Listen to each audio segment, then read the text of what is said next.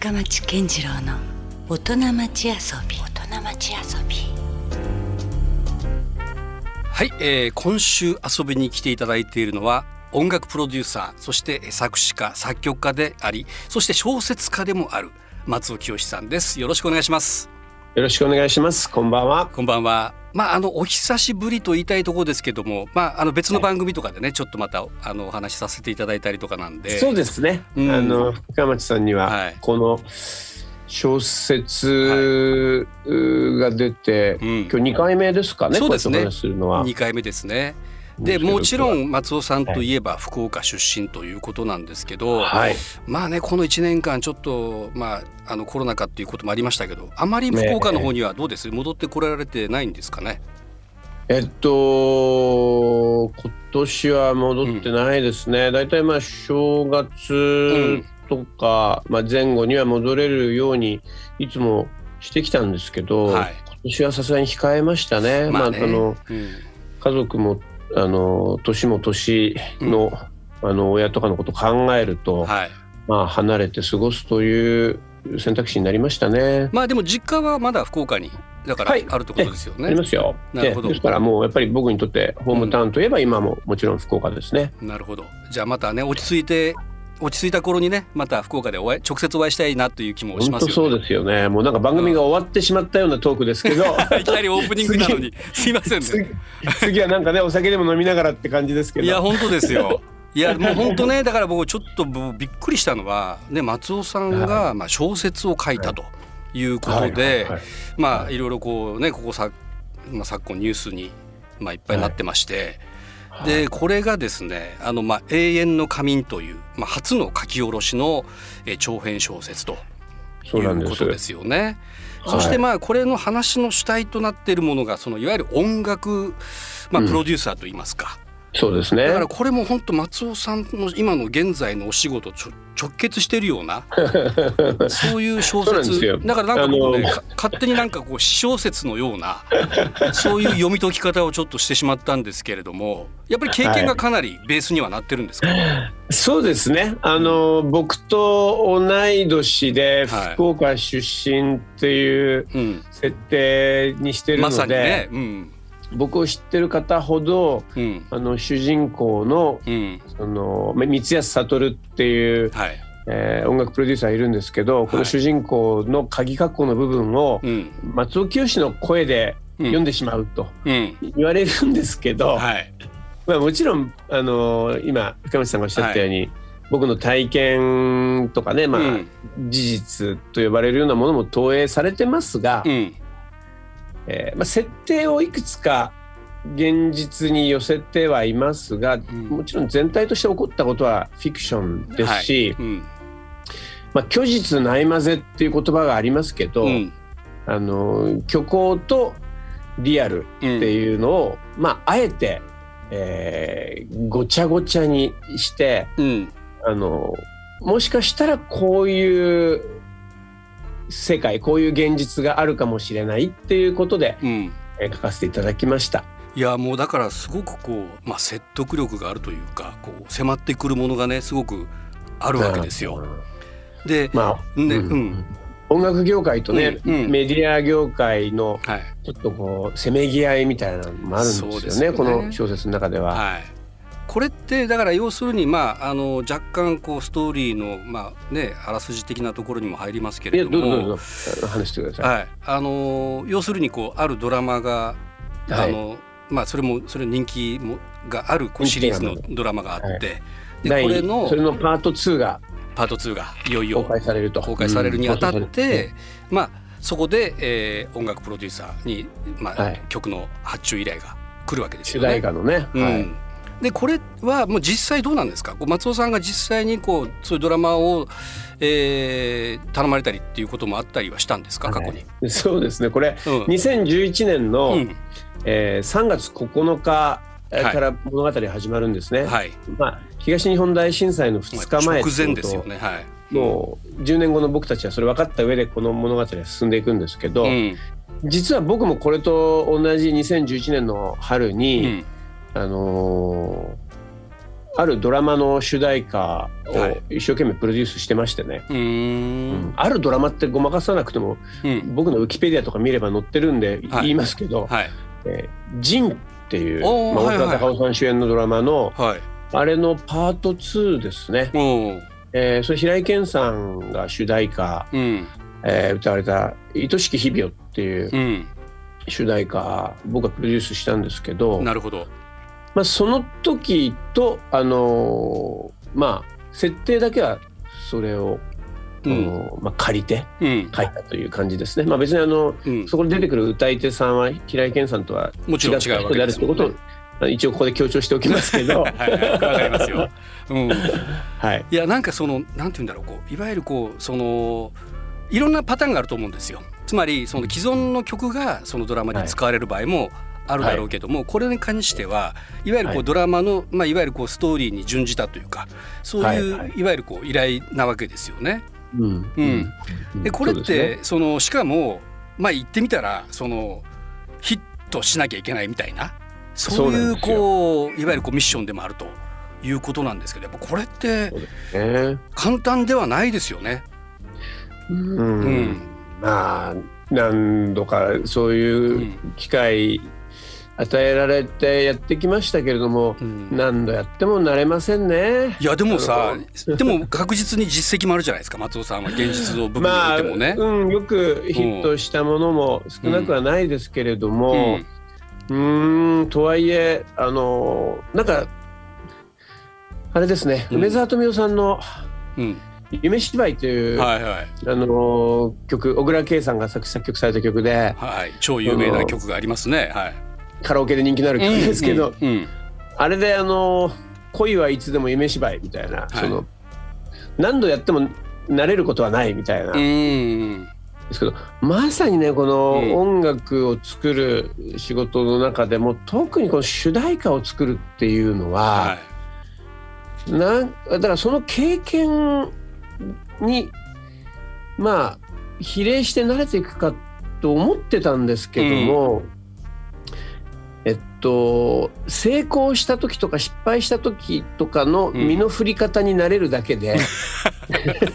うん、作ること自体はずっと慣れないなっていうのが実感ですね。そうですか。まあそのような葛藤が、ね、はい、いやわかりますよ。はい、だってそういう葛藤がまあまさに描かれてますもんね。この永遠の仮眠の中では。だから恋愛とかだって、うん、あの失敗した時に落ち込まないような気晴らしとかっていうのはどんどん上手くなっていくんだけど、うん、その恋愛を成就させるかどうかっていうのは全然慣れないっていう人多いと思うんですけど僕も含めて。なるほど。なんかちょっとそういうとこあるし、まあ、そういうところになんか音楽のロマンを感じてもいるんですけどね。だからこそ、まあ、面白くもある。まあ、難しいけども、ね、面白くあるということなんでしょうね。う綺麗にまとめてくださって嬉しいですけど。いやでも、うん、それがそう思いますよ。それがなんかね、こうすごくああやっぱこういうことなのかっていうのがね、あのなんかちょっと手に取るようにわかるというか。そうですか。うん、いや深町さんは本当ね、あの深く読み込んでくださってるのを僕感じてて嬉しいんですけど、はい、まあ深町さん深町さんで、はい。うん、ねあのもともとあのレコーディングアーティストとして活動されてて、はいうん、で今メディアの発信者でもあり、はい、でもちろんプロデューサーっていう視点もだから主人公の気持ちも、うん、その演者歌い手のアーティストの気持ちもまあ感情移入はかなりできますよね。だからどこにでも感情を置いて読むこと可能ですよね。そうですね。あの悲しいかなそのヒットの経験がないので、それがなんか、ね、いやいやいやいやいやすごくあこういうことなのかっていうのがねちょっと疑似体験できて。けど逆に言いますとね、うん。うん、僕はそのプロデューサーとしてはそのね、はい、ラッキーなことにヒットっていうのはあの今まで何度か経験してるんですがですよね、うん、これ僕ね小説書きながら本当痛感したんですけど、はい、こんなにヒットを経験したつもりでも、うん、やっぱり歌い手とか、うん、そのま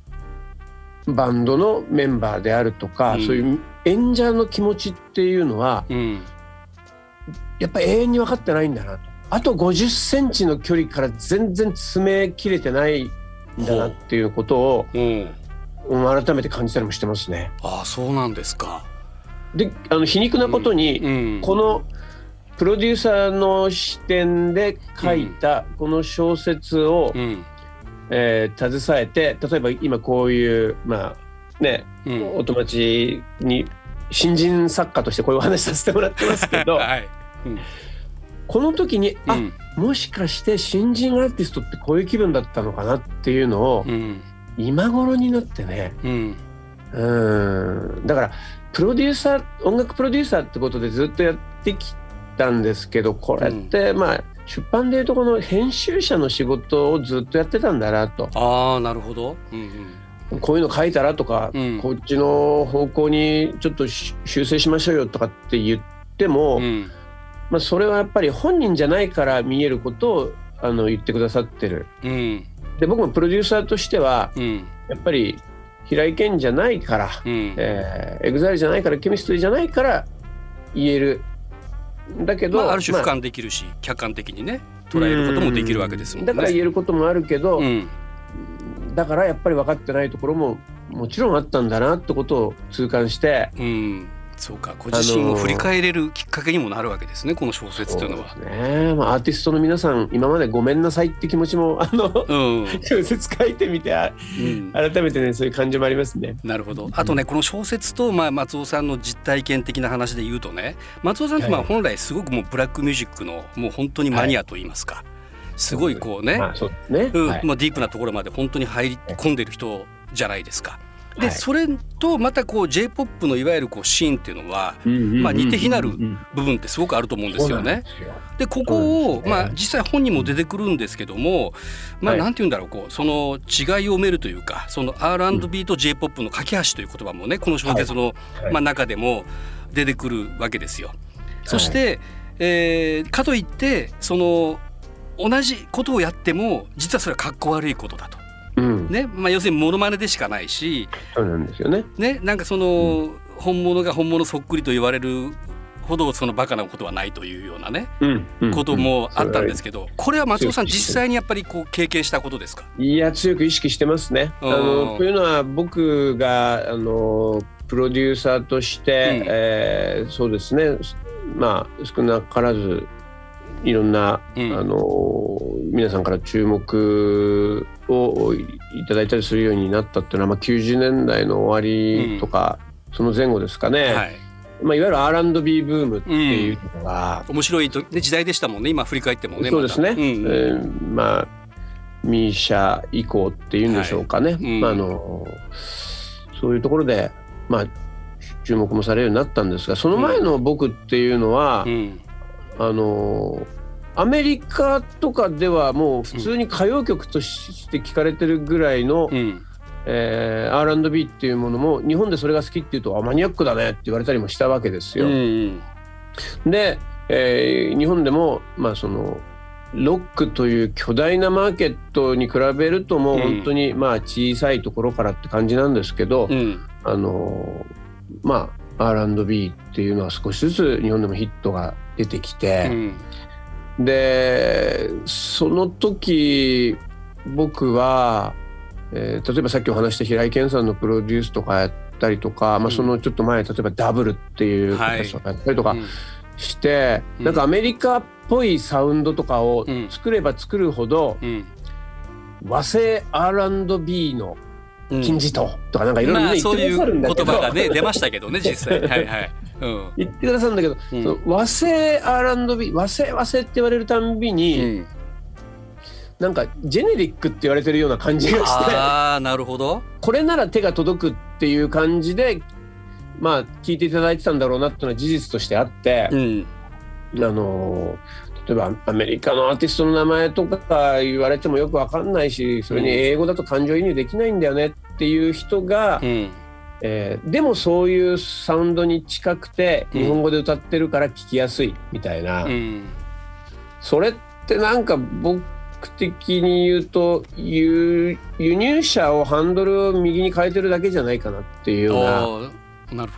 気持ちがあって、うんうん、さらにそれをじゃあ自社開発エンジンから自社開発してみたらどうだろうかとか、えっと、日本の交通事情で考えるともうちょっと車幅も狭くして、うん、でも車内空間を日本人が快適さを感じるように、うん、しつらいを変えていったらどうだろうかとかなんかそういうことをずっとやってきたような気持ちですね。ねですから、そのその前の洋楽のライターとしてやってた時と、その日本でプロデュースをきちっとやっていこうっていう時となんかそうですねさっきおっしゃったようにやっぱ似て非なる、うん、同じ R&B って言葉でくくれることではあるんだけれども、うん、なんかちょっと違った景色を作るというのも必要なんだなって途中から意識してますね。これどっかでそのまあいわゆるこうまあ吹っ切れたというかこう切り替わった瞬間ってあったんですか？そういう場面というか。えっと決定的だったのは、うん、あの堤恭平さんあはいと出会ったことはすごく僕にとって大きかったですね。なるほど。LoveFM Podcast。LoveFM のホームページではポッドキャストを配信中。スマートフォンやオーディオプレイヤーを使えばいつでもどこでも LoveFM が楽しめます。LoveFM.co.jp にアクセスしてくださいね。LoveFM Podcast。